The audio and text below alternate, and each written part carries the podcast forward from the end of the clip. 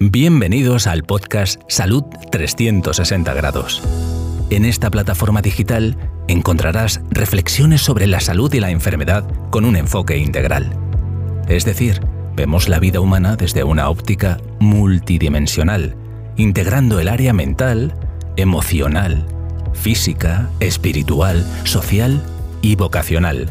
El podcast despliega una serie de pensamientos y consejos con una visión de la vida en 360 grados como quien mira un reloj de manecillas que marca el tic-tac de cada día.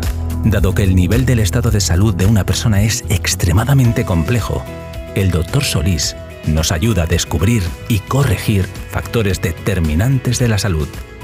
Cada semana nos invita a oír pensamientos, reflexiones, temas de actualidad y entrevistas con el objetivo de mejorar la calidad de nuestra salud.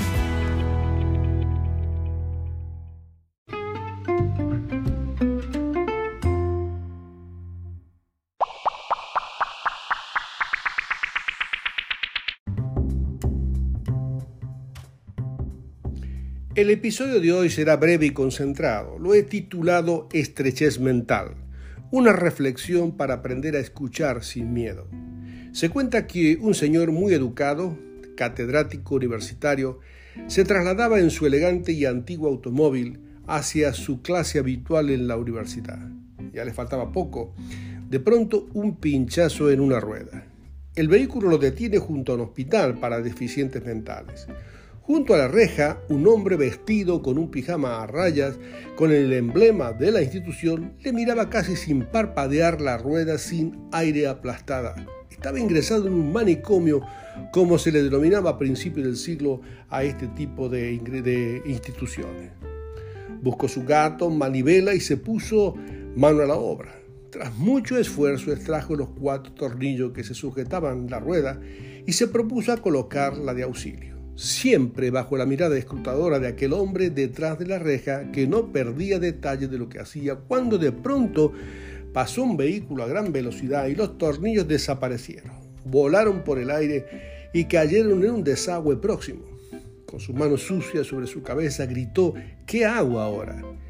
Miraba la rueda y el sitio donde debía de poner los tornillos. Lo hacía una y otra vez como si por arte de magia aparecerían puestos. ¿Qué hago ahora? gritaba una otra vez, ante la mirada del silencioso espectador.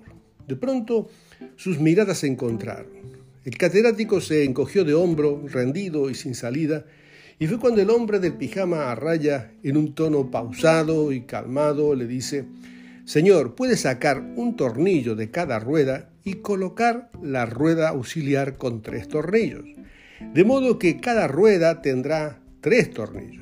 Si conduce con precaución y despacio, llegará hasta su trabajo y allí ya podrá buscar ayuda para comprar los tornillos que perdió.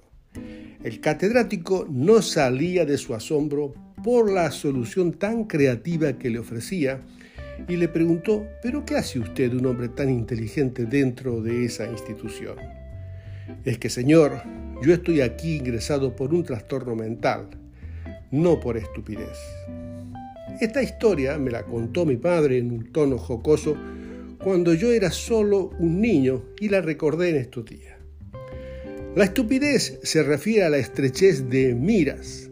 Estúpido es el que solo tiene en cuenta un punto de vista, el suyo propio. No admite otra perspectiva u opiniones sobre cualquier asunto en cuestión.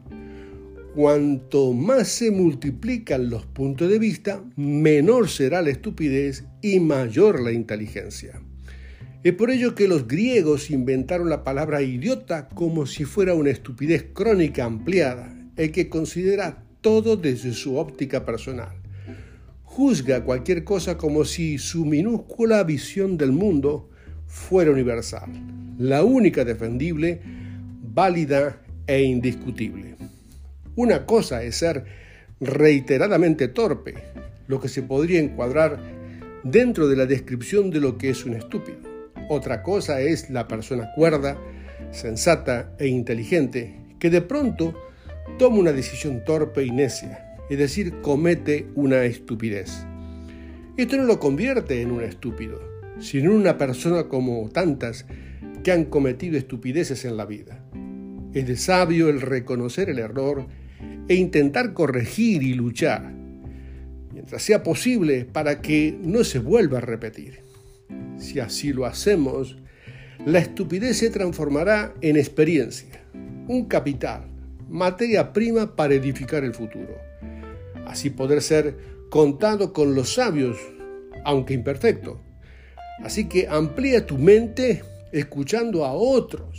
Escucha con calma antes de opinar, porque en la multitud de consejeros está la sabiduría. Como decía Albert Einstein, la mente es como un paracaídas, solo funciona cuando se abre.